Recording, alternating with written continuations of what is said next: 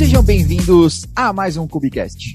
Este que vos fala é João Brito, seu host favorito do Cubicast. E hoje a gente está encerrando a nossa é, maratona de Cubicast ordinário, tá bom? Se você não escutou nenhum dos outros episódios, volta lá, tá? A gente tem dois anteriores. Você pode escutar esse aqui primeiro, não tem ordem cronológica no nosso multiverso do DevOps. Fica tranquilo. E hoje eu tenho a honra de ter esses três convidados aqui para a gente conversar um pouco sobre o dia a dia do DevOps. Sem heroísmo, sem magia nenhuma, tá? Primeiro, Emerson, por favor, se apresente para o nosso público. Pô, João, prazer estar aqui com vocês, cara. É, super fã aí da trajetória da Getup, da sua, né? Então, obrigado pelo convite, muito feliz de estar aqui com vocês. Cara, meu nome é Emerson Lima, eu sou CEO da Salter. A Salter é uma startup de tecnologia, de é, serviços de tecnologia, né? A gente presta serviços de cloud, de DevOps, de, de data engineering.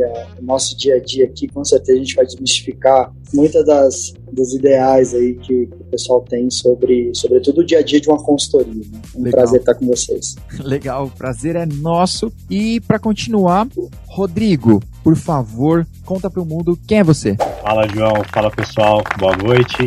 É, também aqui agradeço o convite, é uma honra estar aqui. Eu sou o Rodrigo, tá? Floriano, conhecido como Churrops aí em alguns lugares, tá? Eu, atualmente, né, eu estou como coordenador de, de engenharia lá no Itaú, responsável ali por pela parte pipelines e realmente é essa vida louca aí é um desafio constante, né? E, é muito legal assim poder compartilhar e poder passar um pouquinho aí dessa experiência para a galera, né? Da, da, daquilo que a gente vive no dia a dia e vamos lá. Legal, show. E olha, para abrilhantar esse episódio, a gente combinou antes que a gente ia fazer em ordem alfabética, tá bom? Então, por isso não foi Ladies First, mas Ladies Last. Vivian, por favor, conte para o mundo quem é você. Oi, pessoal, tudo bom? Meu nome é Vivian Varela. Eu sou head de cloud aqui na Salter e a gente, como o Emerson falou aí, meu, meu chefe, o boss, o poderoso chefão, eu a gente trabalha aqui com realmente prestando serviços, ajudando os clientes, principalmente nessa área de nuvem, né, modernização de aplicações. E é isso que eu faço aí no, no dia a dia. Legal, show. Ah, então a gente vai deixar de fora falar mal do chefe, a gente deixar para outro episódio, tá bom, Vivian? Obrigada. Porque é isso, eu vim aqui só fazer a introdução, cara. Eu vou tentar até sair antes para deixar vocês o mais à vontade possível. Só vim pela amizade mesmo, sou um mero espectador aqui. Mas, mas brincadeiras à parte, é, a gente tem um clima organizacional muito legal aqui, né? Até por, por ser uma startup também. Então, a gente pode zoar o chefe também na frente dele. Legal. É, e o bom de, o bom de poder zoar o chefe é que ele vai reclamar para quem? Tu tem, vai chorar em casa, no banho, tem, se quiser. Igual todo DevOps, né? Que, olha, se você, se você é DevOps, SRE e não chora no banho, ai, meu Terraform, ah, esqueci de rodar o apply antes. Não foi chorar no banho? você não tá fazendo muita automação, tá bom?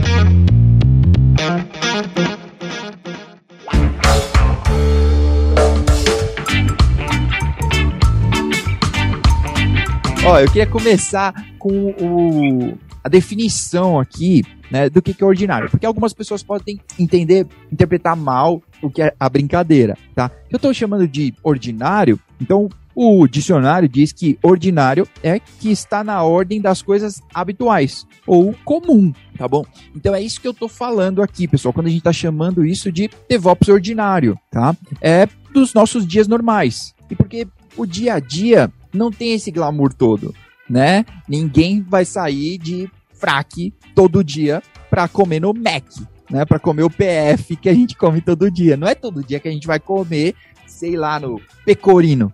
Pecorino podia patrocinar a gente, né? Inclusive. É. Normalmente o PF. É, então, normalmente a gente vai comer um PF, né? Para que o dia extraordinário tenha essa cara, tem que ser extraordinário. Se todo dia você comer no pecorino, eu não sei o que você vai comer no dia extraordinário. Ferrou muito, tá bom? Tenho pena do VR. Então, eu gostaria de começar com isso. Me contem um pouco tarefas do seu dia a dia, sabe? Que você faz todo dia, que você é, que são comuns, né? Que não tem nada de especial, mas que precisam acontecer todos os dias, sabe? Contem um pouco aí sobre o dia a dia de vocês. Agora sim, ladies first, né? Vamos prezar. ah, então, para isso, antes da gente chegar aí em, então, dia a dia com essa questão de, de DevOps, a gente precisa falar assim de onde eu vim, né? Então eu vim de infra, né? Geralmente o caminho do DevOps vai do Dev para o DevOps, né? Para o Ops. Eu vim de infra e tô indo para DevOps, né? Na verdade, tô nesse caminho, percorrendo esse caminho para chegar lá nesse, né, do, no tão sonhada ISRE e essa carreira aí que hoje as pessoas, né, hoje tá demandando aqui demais. Então, no dia a dia, com essa posição, hoje eu faço muita é, reunião com o cliente para migração, para ver melhores cenários, né, analisar o que, que eles têm no ambiente deles, como a gente pode modernizar isso na nuvem, e pouco aí com pipeline. Acho que o Rodrigo vai mexer mais com pipeline.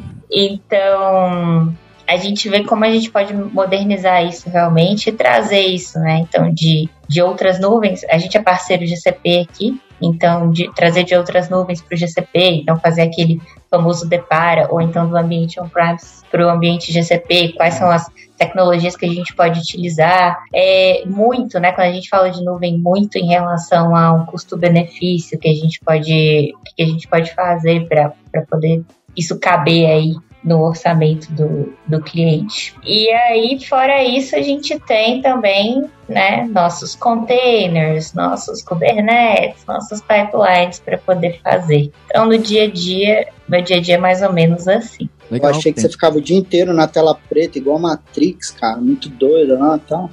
Te enganei. isso aí, hein, Porra. Passa o dia trocando e-mail, em call, Slack. Fazendo planilha, fazendo apresentação, é isso, Vivian? Cadê o DevOps? Cadê o terminal? Uhum. Cadê?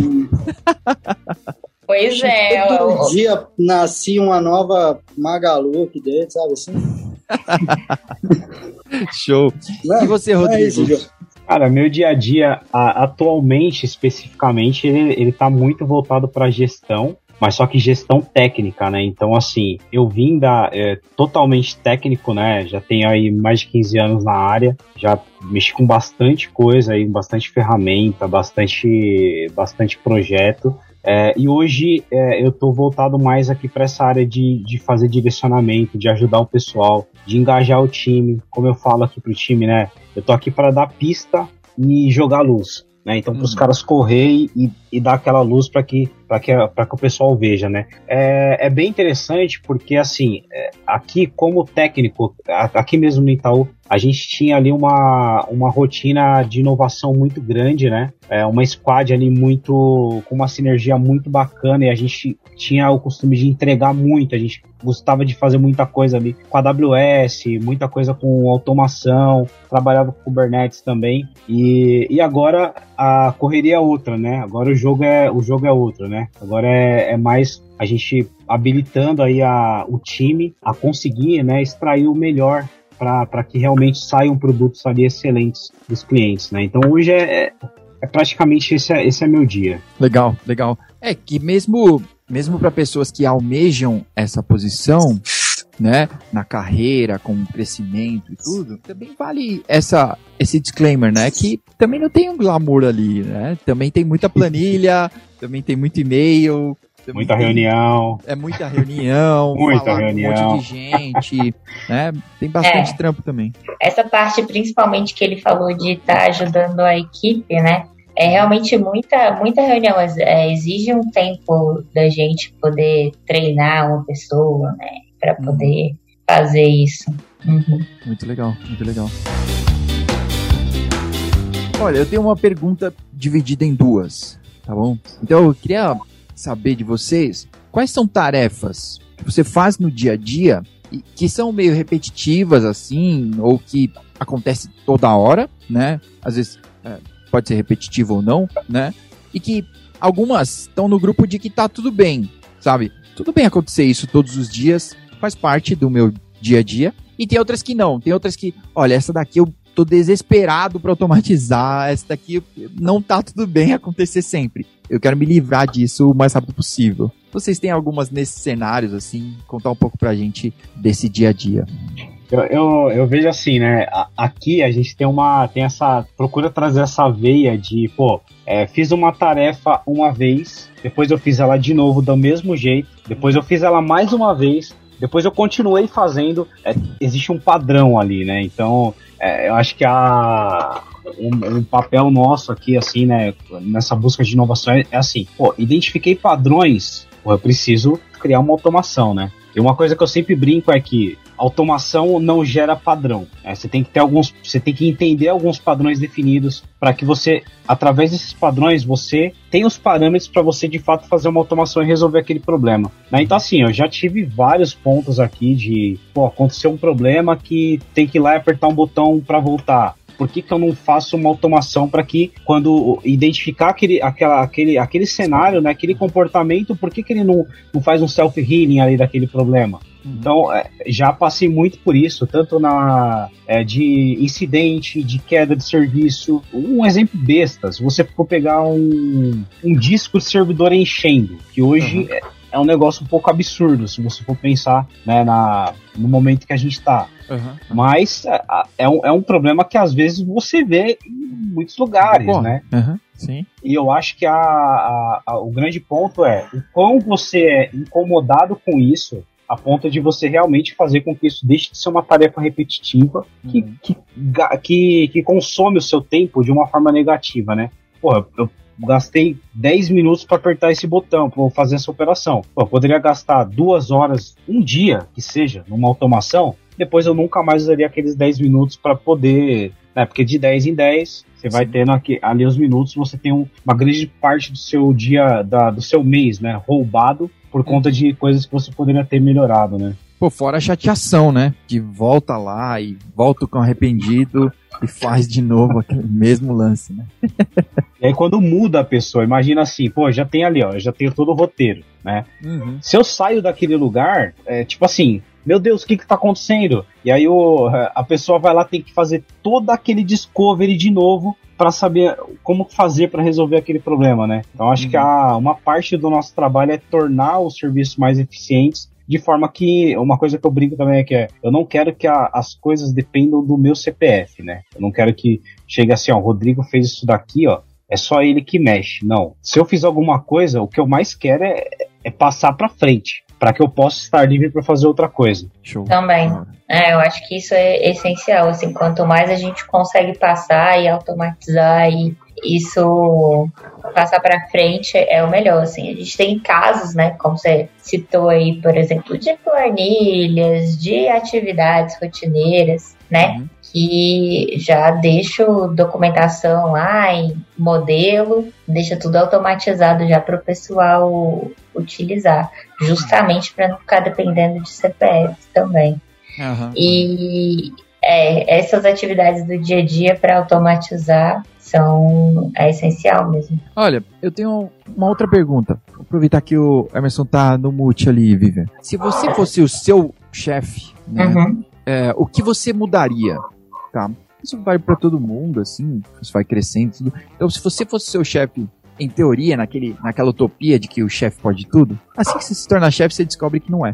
É justamente o contrário. Mas, se você fosse seu chefe, o que você poderia mudar, assim, que ajudaria no trabalho, ajudaria no dia a dia, é, ou coisas, de repente, que você foi aprendendo e que ter feito essa mudancinha, sabe, é aquela pedrinha no sapato, que você tira aí um alívio gigantesco. Era uma pedrinha mínima, mas de repente. Você fala assim, ambiente de trabalho, geral. Todo, todas as coisas afetam bastante nosso dia a dia. Não sei, chefe, responde aí, daqui a pouco eu tô pensando aqui. É, eu acho que tem várias, tem várias perspectivas para você abordar essa pergunta do João, uma pergunta inteligente. Mas eu acho que ele está, talvez, me corrija se eu se eu estiver interpretando errado, João, você está falando ali mais da rotina, do dia a dia, né, do teu job mesmo ali, alguma coisa que você pudesse automatizar. Para mim, enquanto executivo e olhando principalmente o mercado de consultoria, um grande desafio é você conseguir, e aí eu acho que isso de alguma forma, somente a gente está falando aqui com redes diárias, né? É você dosar a expectativa do teu cliente final. E aí, para mim, enquanto consultoria, é o meu cliente, para vocês é o cliente interno, diria assim, mas sobretudo para o Rodrigo ele tem clientes dele internos também. Principalmente quando a gente está falando de DevOps, que tem toda essa mítica de que você vai automatizar tudo, de que o cara vai apertar um botão lá e a aplicação dele vai sair rolando, vai fazer acontecer, ele nunca vai parar e vai escalar para não sei quantos milhões de servidores. Então, dosar essa expectativa do cliente com a maturidade que ele realmente tem no ambiente dele é um grande desafio. Né? Quando a gente consegue fazer isso no início e daí conseguir estabelecer um roadmap para alcançar os objetivos no médio e longo prazo, dele ter uma aplicação que vai conseguir aproveitar o máximo de uma infraestrutura escalável e tudo mais, uhum. é bastante importante. Então, essa é uma perspectiva, né? A perspectiva de operações é a gente conseguir, eu acho que tangibilizar os, esses também parte desse desafio de diversos níveis de maturidade que você tem, às vezes, dentro de um próprio cliente, né? Um cliente grande, por exemplo, uma companhia muito grande como a do Rodrigo, eu imagino que ele tem diversos desafios. Você tem uma área, às vezes, que já tem uma aplicação que é cloud native, que tem uma série de automações que tá uma beleza. E, de repente, você tem um monolito lá, cara. O cara quer que você bota isso dentro do Kubernetes, sabe? Sim. embora e vai. Em Java. Pra que eu não passe é, e, sem falar mal do Java. Java é ótimo, né? Quando é PHP, hein, Joãozinho? e os PHP da vida, hein, Joãozinho? E o dia o povo, quando vem com Java, eu dou graças a Deus aqui, cara. No meu dia a dia é PHP, parceiro. Ó, já, já, já coloquei em container já uma aplicação em PHP. Eu vou te falar pra você que, ó, é lindo, né, Rodrigo? Tive, eu, não, até que eu tive uma experiência boa, viu? É. Ó, eu, eu, cheguei num desafio na, no, na empresa anterior, onde a gente estava ali com o tempo de resposta da, da aplicação é, em 16 segundos para cima, quando estava boa. A gente tinha outage todos. É, é que assim, a aplicação é, não é só um, um site Sim. web, né? É um sistema. E, e assim, é, quando eu, eu, cheguei justamente por esse desafio, né? Porque eu vi o tamanho do desafio, eu falei, é, é lá que eu vou, né? Uhum. E, e, cara, quando eu cheguei, assim, era todo dia tendo, tendo queda do sistema, tendo problemas, assim. E, e era PHP e Node, é, principalmente, né? É, mas só que assim. A... Sabia que não tinha só PHP, João. Tinha certeza que tava mal contado essa história. e, e, assim, é, era PHP, se eu não me engano, era 5. PHP ah, 5. deve ser o 5, 6. Cara, era Mil assim, aí, né? É, no, e assim, tive um trabalho ali de fazer todo o convencimento de, pô, vamos mudar pro 7, uhum. 7.2 na época, pô, passamos pra, pra Kubernetes, cara, eu construí um cluster on-premises lá, mesclando entre VM e, e Body Metal, fazendo, é, criei toda uma automação lá com Ansible para poder fazer o provisionamento. Então, quando eu precisava escalar, eu ia lá, colocava uma máquina, pum, pum, pum, rodava a automação, ele colocava uma máquina nova no pool. Precisava fazer uma, uma manutenção, fazer um draining nos pods, ia lá e subia. Foi bem interessante, assim, porque é, o, com o PHP, é, eu, eu achei até que foi assim, foi tranquilo, porque ele estava tendo uma resposta muito boa, né? Depois de todas as modificações, é, mexer, a gente mexeu com Redis, é, subiu o RDS na AWS, e lá no final a gente saiu com um tempo de resposta de menos de 2 segundos. PHP, entendeu? Uhum. Então, assim, foi um negócio que eu saí de lá, assim, totalmente tranquilo, no sentido assim, pô, missão cumprida. Uhum. E aí chegou o desafio do Itaú. Então, é, eu acho que é, é, Agora com Java, por exemplo, a gente tem várias experiências muito ruins. Até hoje. Bom, mas deixa eu perguntar um negócio sobre esse seu projeto do PHP, tá bom? Só pra gente ter uma ideia, mais ou menos, quanto tempo você levou dos 16 segundos para chegar em 2 segundos? Em meses, sei lá. Foi, foi chão. Foi chão porque, assim, é, foram muitas coisas, né? Então vamos lá. Qual que era o problema? Quando eu cheguei, tava escorregando na mesma casca de banana. Tá? Ou seja, caiu o serviço, onde tá, onde tá, ficava procurando, procurando, procurando, procurando, procurando. E aí tentava tudo até chegar no negócio que resolvia, tá? Daí foi a questão do mapeamento. Não foi só chegar lá, vou implantar Kubernetes, tá tudo certo. Não. Hum. Pô, vamos ver o que, que tá acontecendo. Uma das primeiras coisas que eu fiz lá foi, pô, é, tem um padrão aqui, como que eu acesso o servidor? Aí me passaram uma planilha com vários servidores, IPs, usuários, sem. Eu falei, meu Deus, não. Primeira coisa, pô, criei uma, criei uma automação em Ansible lá, é, fiz a criação de todos os usuários, né? Certinho, com chave SSH e etc. Beleza. Vamos lá. O que está acontecendo? Pô, banco de dados. Instalei um Elasticsearch, é, fiz ali a coleta né, do slow do slow query lá do as queries lentas do MySQL uhum. e começamos a analisar. Pô, comecei a ver a, a, a, query gigantesca. E aí, primeiro trabalho, vamos pegar essas queries, vamos dar uma trabalhada nelas e vamos ver como é que a gente reduz. Beleza, passamos ali, tá. Próximo passo. O que está acontecendo aqui com, com o servidor? Pô, vamos trocar disco. Pô, então, para banco de dados, eu troquei o disco NVMe, SSD para NVMe.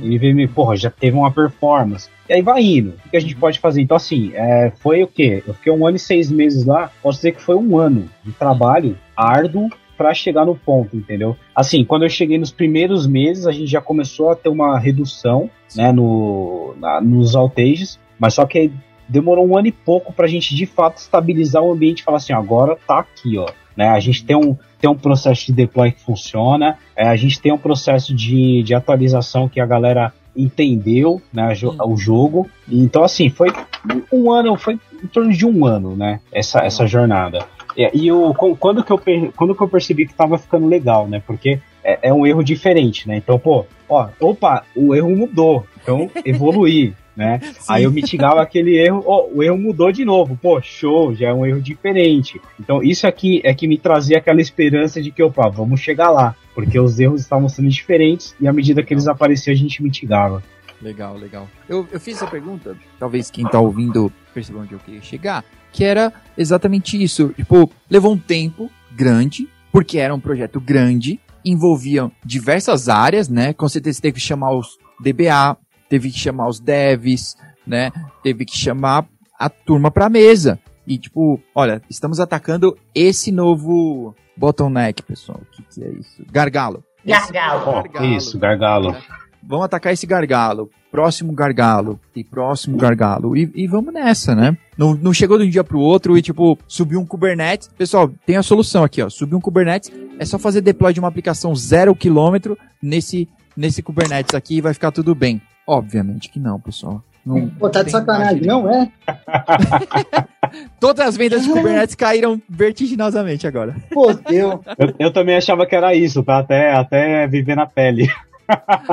Até colocar o primeiro Kubernetes, aí você fala, e a mágica? Acontece, qual é o comando? kubectl magic.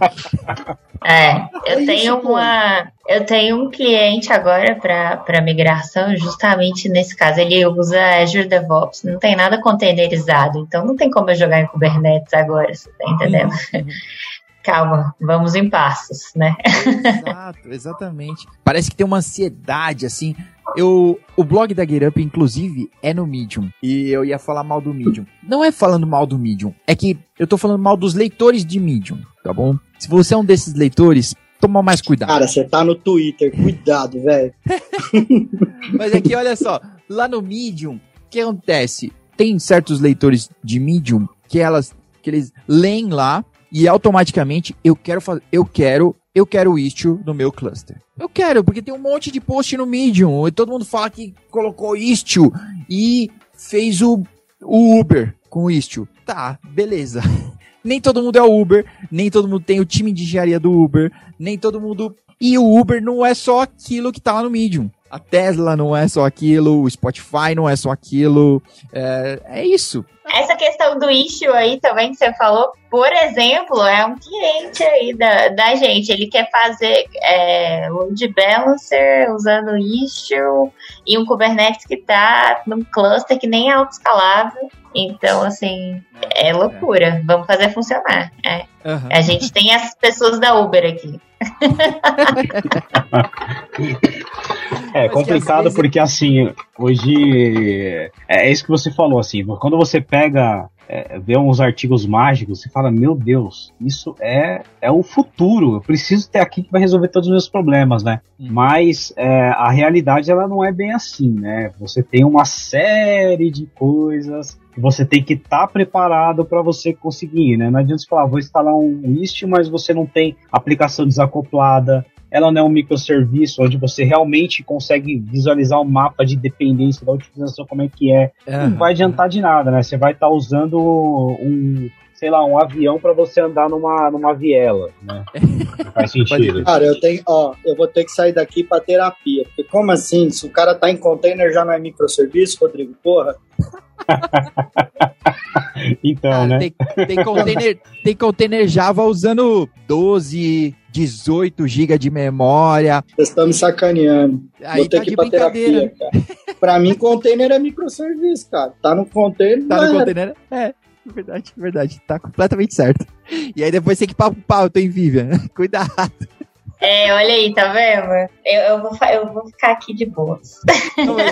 nós estamos gravando, Vivian, depois você usa. Tá Caramba. oh, brincadeiras à parte, já acho que é muito engraçado ver como essa coisa toda derivou, né? Eu lembro que a gente até participou de alguns DevOps lá atrás juntos. No início, quando estava chegando essas siglas todas, quer dizer, era só DevOps na época, né? Nem era todos. Agora você tem ML, DevSecOps, não é uma brincadeira, enfim. Mas a gente via esse movimento de DevOps, nem se falava de SRE ainda.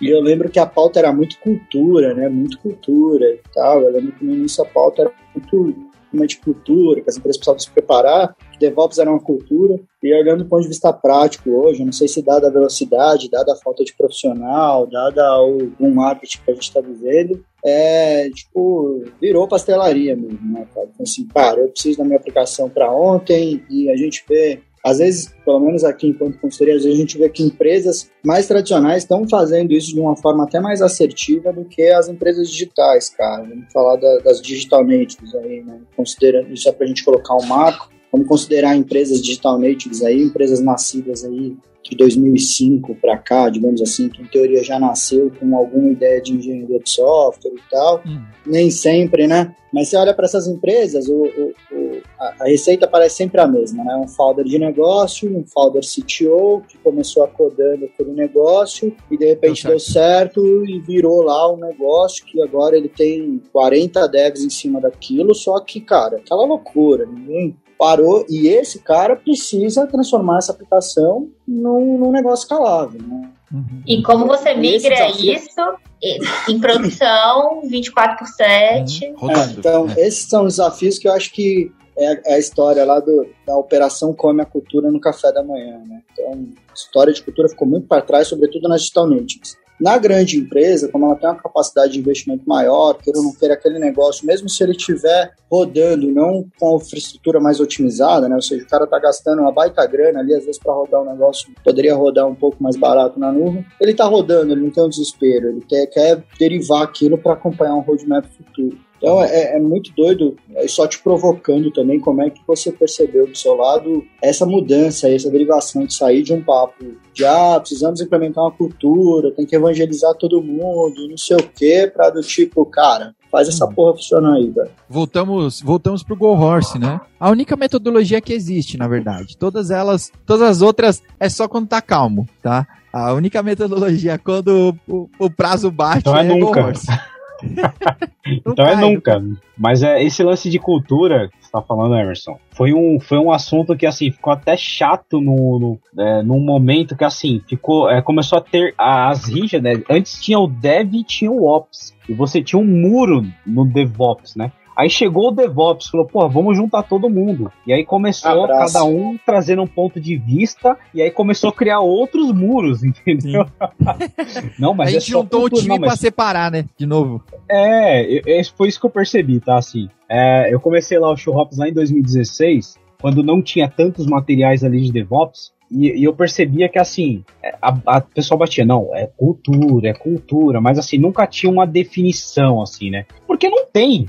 Pelo menos assim, eu cheguei a essa conclusão, não tem. Uhum. A questão é. Pô, Era meio sexo posso... dos anjos, né? Eu ia também. É isso. Em muitos eventos, e nego ficava assim, caralho, mas como é que aterrissa essa porra, tá ligado? Como é que. E é muito, como é que é muito do que o João falou, ah, porque no Nubank, caralho, no Nubank tem 1.500 pessoas TI, porra. Uhum. Sabe? Sim. Aí, e aí, como é que você sai dessa. Como é que você traz isso daí pra realidade, né? E assim, e, e as pessoas viram que opa, o calo apertou, né? O negócio tem que, tem que, tem que correr. Ah, já foi o discurso só de, só de cultura, que é legal. É um puta. É, é, é, é um. Pô, tem um conteúdo, tem um conteúdo show, sensacional, assim, que traz pra reflexão, né? Que fala, opa, Sim. peraí, é, eu, eu preciso ser parte da transformação. A pessoa que é do financeiro, ó, ela tem que ser parte da transformação também. Senão a cultura, senão quebra a liga da cultura. Mas é, quando você olha, opa, temos que também ser um pouco mais práticos aqui na implementação, senão a gente vai ficar para trás. A gente vai ficar discutindo, discutindo, discutindo, e não vai sair do lugar, né? Eu acho que é, a gente está nesse momento de que, que agora convencionou praticamente que tudo é DevOps. Mas. É, Mentira, tem, tem SRE agora. Ah, é DevOps. Já, já tá desatualizado. Agora é SRE. Sinto te informar. Agora é SRE. agora é SRE. É, mas olha só, eu acho, eu acho que a gente foi para um extremo, né? Que era meio que uma utopia mesmo, né? De que, ai, tudo vai ser automatizado, tudo vai estar tá no pipeline, tudo vai ser DevOps, todo mundo vai se dar bem, tudo vai ser ótimo, uma maravilha, e a gente vai estar tá entregando no prazo, ainda por cima. E aí, a gente, eu acredito que a gente a gente está vivendo agora o lance de um pouco mais realidade, porque o tempo vai batendo na porta, né? Ninguém tem dinheiro infinito para ficar investindo, pondo gente, pondo recurso, pagando a fatura da AWS infinita. Não tem como. Então, acho que a gente está chegando no momento de ficar mais próximo dessa realidade, sabe? Que, gente, o dev ainda tem o trampo dele, tá? E ele pode conhecer um pouco de Kubernetes para usar o que o Kubernetes tem a oferecer e parar de recriar a roda. Mas esse trampo ainda é de operações. Operações pode estar mais próximo e saber colaborar com os caras para criar um Dockerfile legal, é, fazer um bootstrap de um pipeline, infra como código, pegar a dica de reutilizar código, né? Os devs ensinarem o que eles aprenderam a vida toda. Então acho que a gente está chegando mais perto de algo mais balanceado. Mas a gente ainda tem que tomar cuidado, né, com o Go Horse, com, com esse imediatismo, né? Principalmente nós da consultoria aí, né? Ou na verdade, o imediatismo do cliente, né? Independente de qual cliente seja, interno ou externo, ele tem o prazo dele, né? E talvez a gente tem que, é, eu acho que o, que o Emerson acertou muito quando ele disse isso, a gente tem que negociar bem esse prazo, sendo bem realista, né? Sendo bem realista com ele, olha, eu vou gastar uma semana com isso. Não, mas não posso, eu preciso disso em um dia. Em um dia não tem como. Ah, eu queria, eu queria ter um filho hoje. Hoje não tem como, é nove meses. Não, mas eu queria hoje. Hoje não tem como. Mas e se botar dez caras no time? É, exatamente. Não faz, tá? Precisa de uma mulher. Não dá para fazer com 10 caras.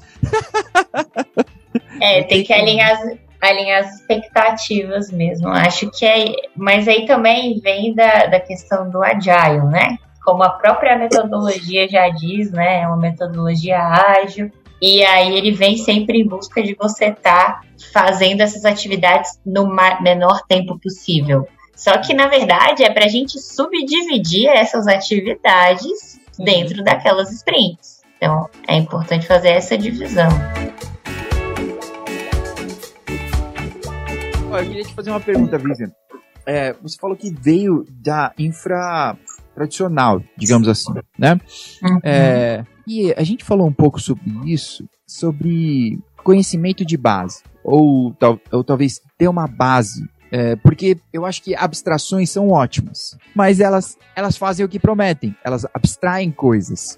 Só que abstração só é legal quando está funcionando. Porque parou de funcionar, o Kubernetes é Linux. É isso, o Kubernetes é lindo, tá? Mas ainda tem que saber journalctl, ainda tem que saber DMESG, ainda tem que saber Linux. Então eu queria saber sobre essa sobre esse path que você está seguindo, uh, se você tem dicas ou como, como tá sendo isso para você, assim, né? Cara, não é, vem com essa. Que... Me falaram que a EKS faz tudo. Autopilot, auto, autopilot. Autopilot faz tudo. GKE é animal, não preciso saber, é um botão. Dá pra fazer com É, eu acho que sem base em Linux, assim, não sei como é que as pessoas chegam nesse caminho, não. Uhum. Não, é, venho da, da área de, de infra, né? Mexi com servidor, mexi com backup, com armazenamento. Eu acho eu pelo menos, eu acho que é de pessoa para pessoa também, mas eu trabalho melhor com essa visão ampla, de vendo o todo. Então, é, é uma abstração, exatamente. Então, assim, quando você vai explicar Kubernetes para qualquer pessoa, não, os meus amigos, assim, é, o que, com o que, que você trabalha? O que, que é DevOps, né? Eu acho que a pergunta que todo mundo mais né, tem que responder é o que, que é DevOps, mas o que, que é que, que faz?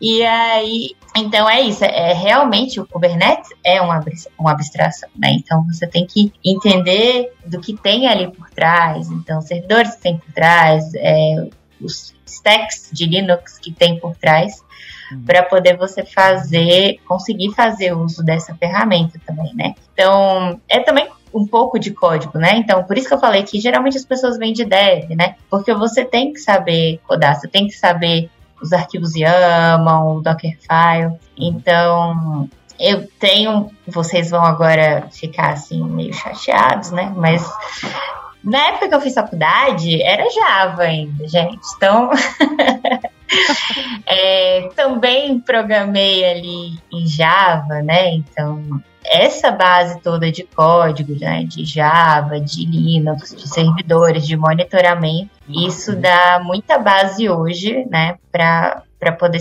saber e analisar, né? Porque você tem que analisar o todo. Eu acho que DevOps é, é, muito completo nesse sentido, de que você juntou ali Dev com Ops. Então, uhum. você tem que saber ler a tela preta, saber ler a tela branca. Então, é a junção desses dois, desses dois mundos aí, né? Legal, show. Vocês estavam falando de Go Horse, né? Eu uhum. fiz intercâmbio na Austrália. Lá na Austrália a gente diz assim, ó, bring it on também. Aí, ó. Bring it on. Bring it on. e, e você, Rodrigo? É, eu acompanho o Show Hops, talvez não desde 2016, mas por ali, provavelmente, né? Dos meetups e tudo? O que você acha um pouco sobre isso, sobre sobre base, né? Sobre, sobre esse alicerce que, que a pessoa tem que ter. Porque, pô, tem uma turma aí do. A turma dos bootcamps, né? Não, faz um bootcamp aqui de GCP, e parabéns, é o DevOps do GCP. Caralho, Jefferson, olha só, cuzão. Não, o próprio Jefferson. É, é, eu acho que esse papo surgiu de, uma, de um papo que a gente teve lá no Twitter, né? Por causa. Vou evitar adjetivos. É, por causa daquele cara lá, o primo rico, né? Ele falou: ah, impossível uma pessoa fazer seis meses de curso lá de dev, né? E não tá ganhando 5K. Eu acho que é mais fácil o contrário. Eu acho que é do zero, do zero ao 5K, eu acho que é onde todo mundo mais rala. Que, é, que é meio que aquele gráfico, né? Porque, putz, pra gente chegar a ganhar 5K, você rala muito, muito. E aí, é, ah, pra chegar em 10K, vai ralar. Pra chegar no. Pô, porque parece que todo mundo acredita na vaga que tem para trabalhar em Berlim para ganhar sei lá quantos mil euros e beleza. Pô, leu, leu, lê a descrição da vaga primeiro. Vê se você cumpre todos aqueles skills. E é... no Twitter é o que você mais encontra. É, nossa, é, hoje mesmo eu li, ah, tem só TI e OnlyFans dá dinheiro. Duas profissões que dá dinheiro, TI e OnlyFans. Olha, eu até concordo. Mas, não sei qual das duas dá mais, mas mas, é, mas com certeza não tem todo esse glamour aí. Né? Eu acho que tem que ter um, um bom background para você, pra você poder ganhar esses 20, 30k euros aí. Sei lá quantos mil euros tem que fazer, mas. Assim, eu, eu, vejo que a. Eu, eu vim também de infraestrutura. Eu, pô, eu trabalhei com, com Apache, com Zen, com JBoss, Tomcat, com Nagios, com Squid, Ptable, Samba, LVM. Assim, o serviço você imagina assim de Linux, de virtualização, é, trabalhei com o Centrion de monitoramento, com os Zabbix, é, tirei, cheguei a tirar LPC2 na época. Então assim, eu, eu, eu tive alguns bons alguns bons é, professores aí, né, tipo, que, que deram alguns apoios, tipo, né, ensinaram a pescar ali, eu fui atrás e busquei. E a base, é, ela foi muito importante para mim, porque assim, é, é, antes, né, da, da, de vir para a área de TI, de de repente começar a despontar na área de TI, eu tinha uma dificuldade muito grande na, em, sabe, em debater, eu não, eu não sabia defender as minhas ideias. Então, se você chegasse e falar, ó, o céu tá azulzinho, não tem nuvem nenhuma. Se alguém chega, é, se eu falo, nossa, o céu tá azul. Se alguém fala, não, não, o céu tá amarelo. Eu não sabia, eu não sabia argumentar. E quando eu via as pessoas, eu via, nossa, eu sempre colocava todo mundo no pedestal, falava, caramba, sabe muito, nossa, manja demais. Mas aí eu comecei a observar, pô, deixa eu ver como é que é, né? E aí eu, eu, eu escutava que as pessoas falavam estudar. Aí escutava que as pessoas falavam estudar. Chegou num ponto que eu, aí eu comecei a ter confiança e começar a falar. E aí, o que, que eu comecei a perceber? Que até a página 2, a pessoa dominava o assunto. Passou dali já não dominava. Uhum. E eu falei, pô, falta uma base aí, né? Falta um embasamento da, da, da daquele ponto para a pessoa desenrolar. Eu tive a oportunidade de acompanhar algumas pessoas e ajudar ali, na, na tanto na transição de carreira quanto para entrar para a área de tecnologia. Uma das pessoas foi um cara que eu conheci, conheci ele já muito tempo atrás, depois ficou um bom tempo sem, sem, sem, sem se trombar, e de repente ele me chamou no LinkedIn e aí, cara, ele veio com esse discurso, pô, trabalho com isso e não dá mais, não, não, não, não tem pra onde eu ir, não tenho o que fazer, já cansei, eu quero mudar. Show. O que, que eu preciso fazer? Ó, vamos lá. Primeiro de tudo, base. Tem que ter base.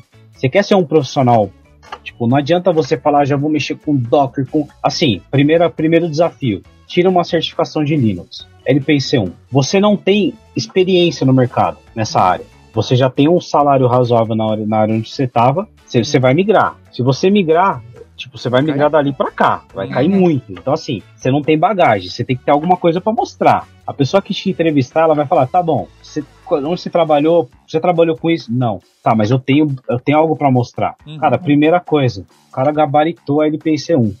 Olha. Muito orgulho. Uhum.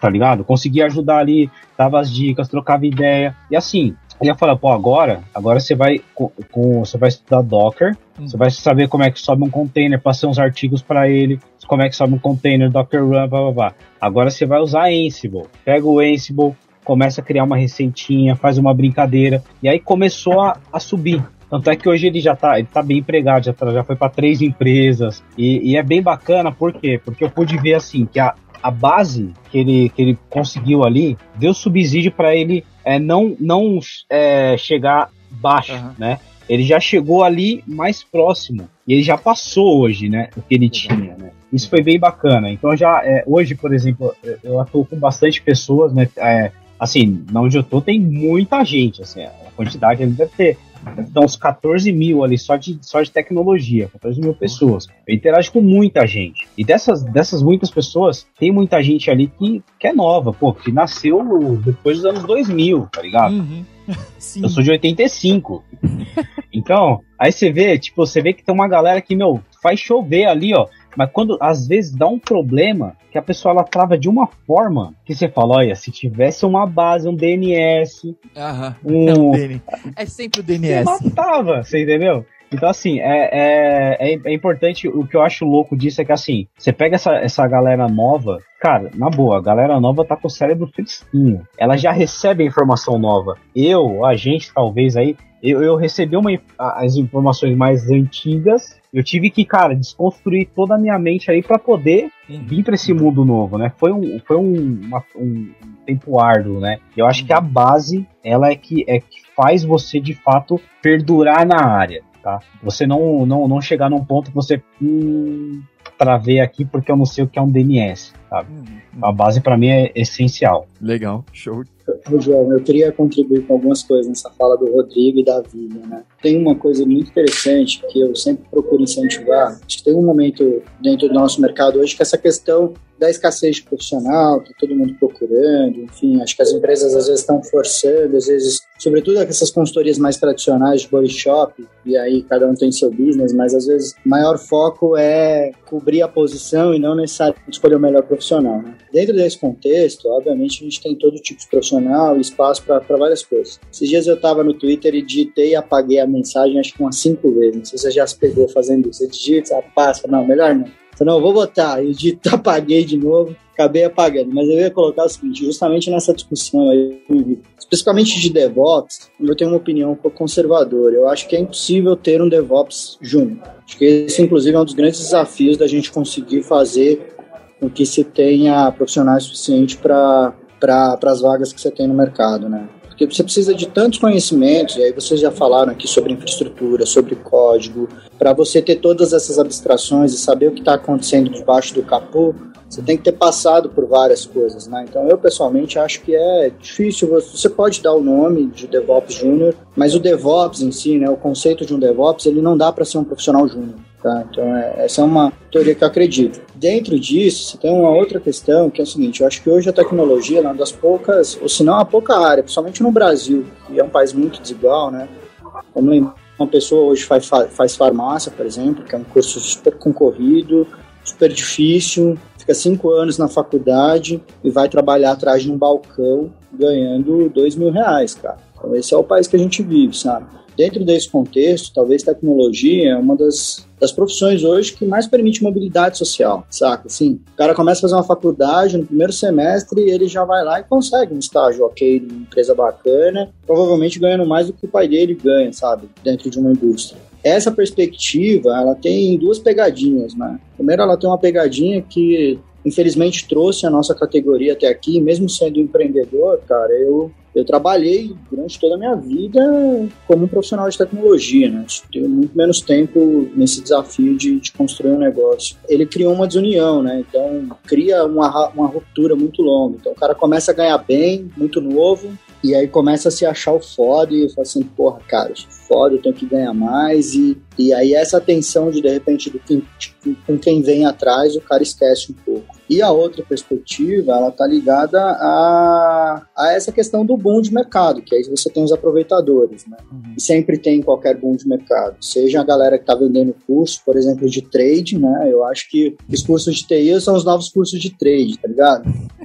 Então, um monte de cara aí prometendo que você vai fazer TI, vai mudar de vida. O cara quebrou no trade e agora tá fazendo TI, tá ligado? Uhum. Então, eu acho que a gente tem que separar essas várias dimensões e tentar construir uma, uma perspectiva interessante, sobretudo para quem está começando, para não cair nessa pegadinha, né? Eu acho que, hum. de certa forma, assim, a TI tinha que ser a nova DM, né? Porra, não sei o que eu vou fazer, vou fazer DM. Não, caralho, vai fazer TI, faz qualquer porra lá, depois você se encontra em algum momento. E o segundo ponto é que, assim, cara, apesar de você ter uma entrada, uma penetração rápida no mercado, é, os passos seguintes você precisa, você precisa ter uma, uma construção para isso, né? E aí tem um terceiro ou quarto ponto aí, tá mais ligado ao desafio da galera de people aí, uhum. que é alinhar a expectativa, sobretudo, dessa geração, que eu nem sei mais o que é essa porra, W, Y, sei lá. Que é tipo, mano, como assim, velho? Tem seis meses de estagiário, eu fiz a LPI, tá ligado? Quero ganhar 10 pau, velho.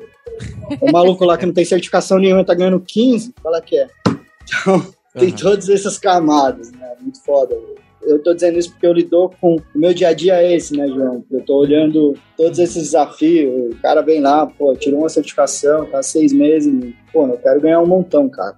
E, pô, legal, velho, todo mundo quer ganhar um montão, sabe? Só que tem esse se reconhecer, até o cara mesmo, né?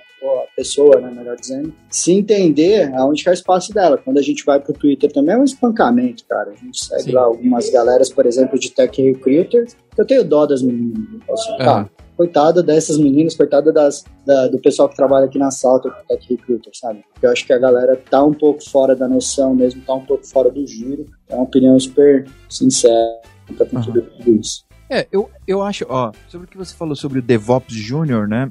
Eu acho que tem um lance que é inevitável que virou cargo, né? Essa discussão foi vencida. é, então, eu acho que é, que é o PF, assim. Ah, um, um, dia eu vou me tornar SRE, né? Eu tô nesse PF. Então, de, de me tornar SRE, eu sou júnior. Por exemplo, quando a pessoa tá fazendo uma é, transição de carreira, né? Igual o Rodrigo tava falando, na outra carreira dela, ela podia ser o Senior Master Blaster. Nesse PF que ela tá agora, tá? De SRE, por exemplo, né? Ela é júnior. Nesse PF aqui, né? Ou talvez nessa empresa que ela está, que exige X coisas. Por exemplo, é, aqui na GetUp, os skills que eu, que eu preciso, é, os maiores skills que eu preciso, né? É de Kubernetes, é de cloud. E às vezes a pessoa ela veio de infra tradicional, né? Não, mas eu manjo de VMware de ponta cabeça. Tudo bem, mas é que eu não preciso desse skill. Eu preciso, tá? É só um exemplo. mas é que eu não, eu não preciso desse skill. Então, tipo, ah, eu sou foda de VMware. Legal. Mas eu preciso que você seja foda de Kubernetes. É, é esse sênior que eu tô procurando. Então, no meu time, você é júnior. No meu time de Kubernetes, né, SREs de Kubernetes, você é júnior. E você vai estudar, mas é óbvio que você vai provavelmente ir mais rápido, né, do que uma pessoa que não, não tem base né? Porque essa pessoa já tem base de Linux, de virtualização, de mais uma pá de coisa. Pra, ser, pra ter sido foda em VMware? Então, ela vai chegar mais rápido, né? E vai caminhar ali, tá? Então, por isso eu acredito que existe, né? O DevOps Júnior, já que DevOps é o novo full stack, né? que é isso, tipo, você tem que saber de tudo, você tem que entender de banco, você tem que entender de filas, você tem que entender de infra, de rede, tudo. Tem que saber pelo menos as três nuvens e mais alguma, né? Que toda hora tem uma nova, e aí você tipo, não, mas é que eu queria subir isso aqui na Alibaba Cloud. Ah, beleza, mas espera aí, né? Me dá um tempinho aí para pelo menos eu sabe, traduzir as coisas, né, de uma para outra. Sobre o lance do salário, eu acho que eu acho realmente que a gente tá nesse boom de TI, né? E que não sei, eu não, eu não sei exatamente se a pandemia, se a pandemia acelerou isso ou se a gente estava acelerando as coisas e a pandemia só deixou isso mais claro, tá? Que as coisas aceleraram. Porque a minha opinião é que eu acho que o remo, ah, remote ops não, o home office, o home office é, deixou isso claro, tá? Que as pessoas podiam trabalhar em qualquer lugar, que ela pode estar na casa dela em Manaus, trampando para uma empresa no Canadá,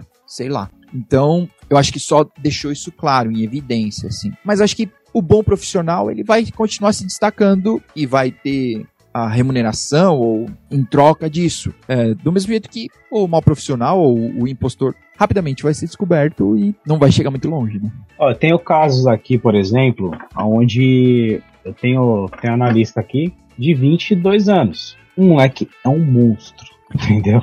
Uhum. É que é um monstro. Mexe com back, com front, com pipeline, com, com Kubernetes. Uhum. Agora tá mexendo com dados. Então, assim, eu tenho um outro lá, por exemplo, também que é um monstro. Mas, é que esse cara velho. é outlier, né? Esse é, cara é outlier, então. ele seria outlier qualquer coisa. Se ele fosse um full stack, ele ia ser monstro. Se ele fosse um engenheiro de rede, ele ia ser monstro. A gente tem os casos outliers também. É tipo, aí, é tipo tem... isso. Eu tenho, um, tenho um outro caso, por exemplo, do, é, de pessoas que entraram no time, assim, é, com puta conhecimento de mercado, mas assim, nunca mexeu com a AWS. Mas só que assim, na semana seguinte o cara já, já pegava o Boto 3 e destrinchava e fazia tudo, entendeu? Uhum. Então eu acho que a, a senioridade ela não é muito voltada, por exemplo, pro o quanto eu sei de determinada ferramenta, mas eu acho que antes de mais nada a senioridade é mais uma atitude primeiramente, né?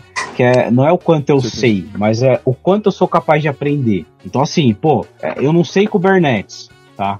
Um exemplo aí, mas só que assim, o quanto eu sou capaz de aprender Kubernetes? Uhum. É, qual que é a, a, a, minha capacidade de absorção daquele conhecimento novo? Porque, cara, amanhã Kubernetes pode morrer. Não pode vir isso, outra. Cara. Pode vir outra. Você quer me foder, velho? Vai ficar, ficar caro esse rolê da terapia. Vai ficar, hein? Vai ficar, Emerson. Pô. E aí, entendeu? Mas calma, vai demorar. Esse daí vai demorar. O que você vai fazer? Não sei, do jeito que tá rápido as coisas, entendeu? É verdade. Então, assim, é verdade. A, a, eu acho que a, a senioridade, ela é, é, na minha visão, hoje, pelo menos, ela é mais vinculada à, à capacidade de adaptação. Uhum. É, na minha época, né? O velho falando, né? Na minha época, cara, se você, é, por exemplo, eu, quando eu, eu conhecendo de Linux, porra, tendo LPC2, conhecendo, ah, mexendo com DMESG, sabe, mexendo com LVM, cara, tava no hype, tava show, entendeu? Uhum. Mas hoje Linux virou commodity, eu não preciso me preocupar tanto assim. Então, Sim. É, eu tenho que aprender outras coisas, né? Uhum. Então, deixou de ser, e, e, cada vez esse, esse, esse foco ele muda, né? uhum. né? Então, assim, a senioridade ela é mais vinculada à capacidade que você tem de adaptação, de, de entender uma mudança. Opa, opa, tá indo para cá, deixa eu ir lá, deixa eu aprender e vou fazer acontecer, né?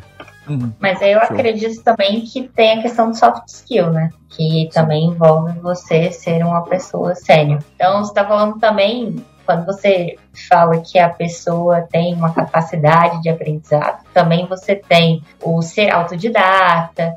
Aí também na área de TI você vai ter o entrave da língua, por exemplo, porque a maioria do conteúdo vai estar em inglês. E quem nunca, né, aprendeu? Então, acho que tem muitos entraves aí. Por exemplo, essa é, você citou que, que tem 22 anos, né? Ele manja muito, né? Mas ele pode também não ter ainda aquela soft skill para poder lidar, para poder, por exemplo, como a gente citou, né? Dizer para o cliente, olha, a gente só pode entregar isso daqui uma semana, né?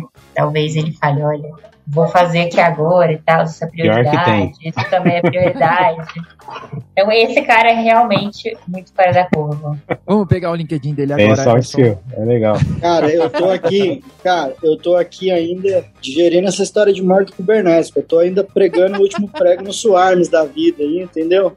É, o Swarm tava, tava crescendo, né? Aí, galera, o Porra, e tal. rasteira. Eu lembro do vídeo do Jefferson lá, lá no começo que ele falava do, do Swarm, né, tal. Eu fiz até um treinamento de, de Docker. Não, com tem o gente que não tá, superou ainda, cara. E ele, e ele assim, e ele até falava, é, ele até fez um vídeo na época de Kubernetes, né? Mas assim, falando que, ó, o Swarm tá aí, né? Tal. E, mas só que assim, chegou um ponto que virou, acabou o Swarm. Tipo, você não vê mais gente falar de Swarm. Porque é, qual, qual que era a recomendação, né? Qual que é a complexidade do seu ambiente? Você precisa de algo muito complexo, muitas ligações? Usa Kubernetes. Então, uma aplicação mais ou menos ali, que precisa de uma escalabilidade razoável, né? Não, não tanto assim, usa Swarm. Hoje, cara, pelo menos assim, o que eu vejo é, pro Kubernetes acabou. Não tem mais tipo, Swarm na, na lista, né? Não existe. É. Então, é uma da- um exemplo da ferramenta que morreu. Eu, eu Aham. até escrevi artigo de, de Swarm com Docker Machine já no Showhop lá. Aham. Mas já foi, aquilo lá não, Não serve muito mais pra nada, entendeu? Pode arquivar esse, esse, esse doc aí,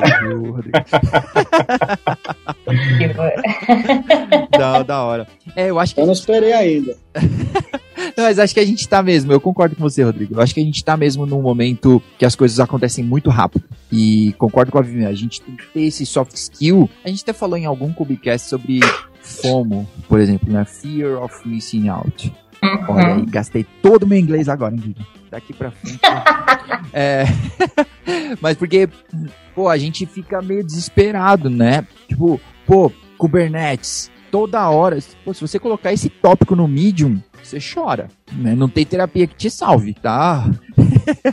é tanta coisa, é tanto conteúdo. Se você seguir esse tópico no Twitter, por exemplo, se você seguir, olha, tem um, tem um Twitter, eu vou falar aqui, tem um Twitter, se chama Learn K8S, Learn Kates, tá? Segue esse e tenta por uma semana ativar o, o- a notificação desse Twitter no seu celular. Tenta só uma semana. Não dá. É tanto conteúdo. O conteúdo é, é muito bom, tá? Eu não tô reclamando. É muito bom é o conteúdo dos caras. Mas é tanta coisa. E só um cara compartilhando. Imagina se você seguir o tópico. É, é, é muita coisa, né? Então, eu acho que até isso é um soft skill. Você saber, olha, beleza, eu acho que faz parte, mas só que o meu path de estudo é esse aqui. É esse que eu defini. Eu tenho um lance, eu acho muito engraçado, mas muito legal, assim, uma dica. Eu tô andando de bike, né, um pouco mais regularmente. Tô tentando chegar aos 40, tô com 38, pretendendo chegar a 40. Então, tô fazendo exercícios regularmente. e aí, Como assim, pretendendo chegar a 40? Não, tá nos meus planos, é que pode não acontecer. Mas aí, é, tem um cara de um canal de bike que ele, que ele, é, que ele faz uma brincadeira que ele tá andando de, de bike e aí ele faz um caçador de treino, né? Ele começa a ultrapassar a pessoa e aí, tipo, a pessoa se sente incomodada e ela vai ultrapassá-lo, né? E ele fica nesse lance. Só que quem perdeu? A pessoa que saiu do próprio treino porque ela não teve uma, uma maturidade pra superar, tipo, o cara tá fazendo dele. Ele de repente já tá mais avançado que eu ou não. Ele passou, beleza, eu vim aqui fazer esse treino. Eu não vim fazer o treino dele. É a mesma coisa, tipo, eu eu tô estudando isso aqui. Eu não tô estudando o planeta. Eu não tô estudando tudo que existe pra saber. Porque às vezes a gente tá pegando informações de diversos pontos e a, gente é um único ponto. E aí, tipo, eu queria saber todas as coisas que todo mundo sabe. Não sei, desculpa te desapontar, provavelmente não vai dar, tá? A menos que você seja esse cara que o Rodrigo falou. Como, como é o nome? Só o primeiro nome, Rodrigo, só pra gente não. é o Matheus. Moleque Matheus. gente boa ah, pra irmão de caramba. Matheus, então, cara. Aqui, ó, aqui na Get Up tem, tem um Matheus também que é um gênio. Você fala, ah, tá bom, vai, Matheus. É, você só aceita, é isso. Desculpa por existir. É, eu tive o privilégio aqui no, no Itaú, assim, de realmente trabalhar com um time, assim, tipo, trabalhar com pessoas realmente incríveis, né? Uhum. Isso foi bem bacana, assim, é, e, e foi o que, porra, eu na maioria dos lugares eu sempre fui muito solo, né? Então, pô, sou eu, vou lá, tem que implantar. E, e quando eu, eu vim pro Itaú, por exemplo, pô, ter uma equipe, uma galera com conhecimento altíssimo, eu falei, meu Deus, né? Primeiro surgiu aquela síndrome do impostor e agora lascou, vou ter que sair correndo. Uhum. Mas só que, cara, deu, deu tudo certo, tá, tá dando tudo certo e, e é isso. Acho que temos que sempre buscar evolução e partir para cima. Legal, legal. Show de bola. Olha, pessoal, avançamos no horário aqui, então vamos encerrar aqui com as nossas recomendações. Então, eu gostaria de abrir aí para vocês poderem é, dar recomendações para os nossos ouvintes e fiquem à vontade aí nas suas recomendações. Use filtro solar, uma parada assim? Pode ser, pode ser. Não, não usa filtro solar, pessoal. Não vai Acho dar nada. que a gente pode, né, fazendo um resumo aí, sumarizando, a gente pode dizer que quem quer enfrentar aí os desafios de um DevOps pode seguir, que, que vai aprender bastante, né? Vai ser frustrante em alguns momentos, você vai bater cara na parede, vai ter que estudar, né? Nem todo Uhum. mundo é o Matheus, Exato. mas é, você vai conseguir também Ou né, né, automatiz- automatizar muitas coisas, você vai conseguir. Toda vez que, que alguma coisa, né? Depois de uma semana dando errado, der certo, né? Uhum. Isso vai fazer aí valer a pena. E venham para esse mundo aí, porque a gente está carecendo de, de profissionais mesmo. Hum, Vamos ser o novo ADM, como disse o Emerson. Show, show. Ô, já que ela te chamou, Emerson, e aí? Últimas palavras, dicas. Porra, valeu, cara. É, eu acho assim, cara, que eu, eu passo bastante entrevista hoje, né? Principalmente com a meninada que quer começar. Acho que tem muita oportunidade, ao contrário até do que parece que tem um, um lance aí que, pá, não tem oportunidade para júnior. Não, cara. Acho que empresas, por exemplo, como a Salta, como a Gerap, por exemplo, que concorrem no mercado super competitivo, nosso desafio é formar profissionais, né? A gente não consegue ter a quantidade de profissionais sêniores que a gente gostaria, né? Então, é, a gente sim tem muita vaga para júnior, forma muito júnior, não só a gente, várias outras empresas. É, agora, o que eu, que eu dou, eu deixo como sugestão, né, principalmente para o pessoal que está começando na área, é procurar se interar um pouco mais e esse lance da proatividade mesmo, de tentar buscar informação. Acho que é, o Elon Musk falou hoje que você consegue aprender qualquer coisa hoje no YouTube, né? Muito provavelmente é verdade hoje. Só o canal do Jefferson lá, se alguém pegar e dizer, ficar algumas boas horas lá, consegue ter bastante informação, se preparar bem com Gratuita. Hum, para um primeiro Já sai ganhando 5K, né? Já sai ganhando 5K, né? É, quase isso. Ainda não. Mas já entra, por exemplo, no programa de estágio da Salter, entra no programa de treino que nós temos, entra provavelmente nas vagas que a tem. O próprio Itaú tem diversas vagas para júnior, Uhum. programa de estágio. Então, eu acho que hoje a maior dificuldade não é a gente encontrar gente com skill ou não, né? Conhecendo de Kubernetes, cacete, óbvio que tem esses desafios. Mas você vai enxergar nas pessoas, pessoas que vão conseguir é, absorver a quantidade de conteúdo que tem à disposição. O maior desafio hoje é as pessoas terem velocidade de aprendizado. né? Falando de educação hoje, acho que o grande desafio das edtechs é como é que elas ensinam as pessoas a aprenderem por si mesmas. Conteúdo hoje não é um problema. A pessoa ser um self-learning. E, por último, é calm down, né, cara? Gastando inglês aqui um pouco também, é aí. tenha calma, porra. Você não vai entrar numa empresa e fazer um Kubernetes do zero no teu primeiro dia, cara. Você não vai entrar e criar o novo Netflix, criar o novo Uber, como você bem falou, João. Provavelmente você vai. só um minuto. Provavelmente você vai entrar lá dando tudo CTL e GetPods quando você conseguir essa permissão, entendeu? Então você vai ver alguma coisa pronta. Provavelmente vai ver muita coisa antes disso, né? Talvez tenha que ralar um pouco mesmo ali com documentação, com coisa chata, ajudar a preencher planilha. Esse é o começo de carreira, cara. Você vai ficar, dependendo da empresa que você entrar, você vai ficar três meses sem logar no servidor, sabe? Acontece. Não no caso das empresas pequenas, né, João? A gente tem empresas médias tem uma outra velocidade. Se entrar numa empresa com uma governança um pouco mais estruturada, Hum. você vai ficar esses três meses preenchendo planilha, cara. E faz parte do, do desafio mesmo. Não, não acho que a área é diferente por conta disso, né? Acho que é Show. essa calma e esse ajuste. aí. Show, valeu. Rodrigão, pra fechar, últimas palavras. É, recentemente eu escrevi dois artigos no LinkedIn é, falando lá do início da minha carreira, né? Lá de quando eu comecei lá, não, não era nem tecnologia, trabalhava com outras coisas. E assim, é, eu no final dos dois textos, eu coloquei algumas lições aprendidas, né? Vou passar aqui rapidinho só para que eu acho que pode ser interessante, que é assim, busque andar com pessoas que querem o seu bem de verdade, que desejam de fato sucesso, em contrapartida seja também uma dessas pessoas para alguém. Você vai ver que no médio e longo prazo isso vai fazer uma diferença para a vida inteira. Reconheça suas falhas, não deixe que elas o definam, supere-as na medida do possível, seja a melhor versão de si mesmo a cada dia. Não deixe que o medo te domine a ponto de te paralisar. Não basta acreditar, precisa agir. Supere seus medos. E quando achar que o medo não passa, vai com medo mesmo. Saiba ouvir feedback, mesmo quando eles não te agradam. E use isso a seu favor. Um bom feedback, mesmo que puxando a orelha, ou simplesmente dando dicas ou pequenos toques, eles podem te colocar no caminho do crescimento. Outro aqui, vai ter mais três rapidinho. Faça sempre o certo, porque é certo, é o certo a se fazer, inclusive quando ninguém tá vendo. Não deixe se influenciar negativamente pelas pessoas e pelo ambiente à sua volta. Se estiver com raiva, nervoso, impaciente, deciso, converta tudo isso em estudo. Estuda, vai para cima. E, e para finalizar aqui, é, nenhuma conquista vem sem nenhum esforço. Tem que ralar. Se dedique, sempre esteja preparado. Tipo, a fé mais a ação faz tudo se mover em razão do seu propósito. Forge teu caráter na verdade, persista e insista. Esse é o recado que poderia deixar aqui no final. Que legal, cara. Que legal. Bom, muito obrigado, pessoal. Obrigado pela presença, obrigado pelo tempo que vocês dispuseram aí pra gente poder gravar e compartilhar com a turma, tá? Tenho certeza que tem muitas lições aqui para muitos perfis diferentes, né? Inclusive, se você ouviu a gente até agora, muito obrigado também. Tem outros dois episódios anteriores a esse, só sobre isso.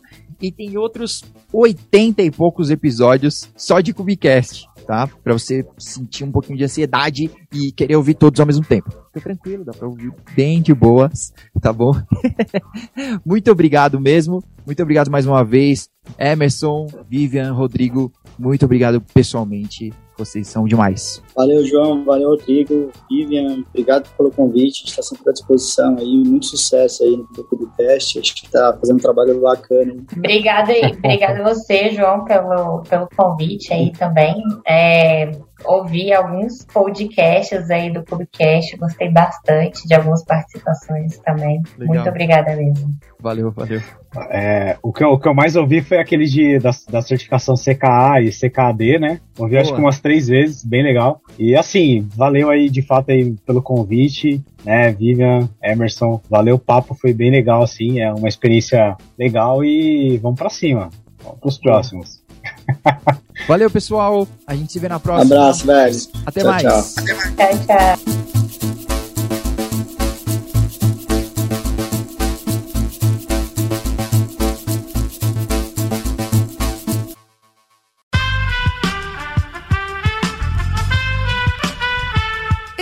Podcast foi editado por Aerolitos Edição Inteligente.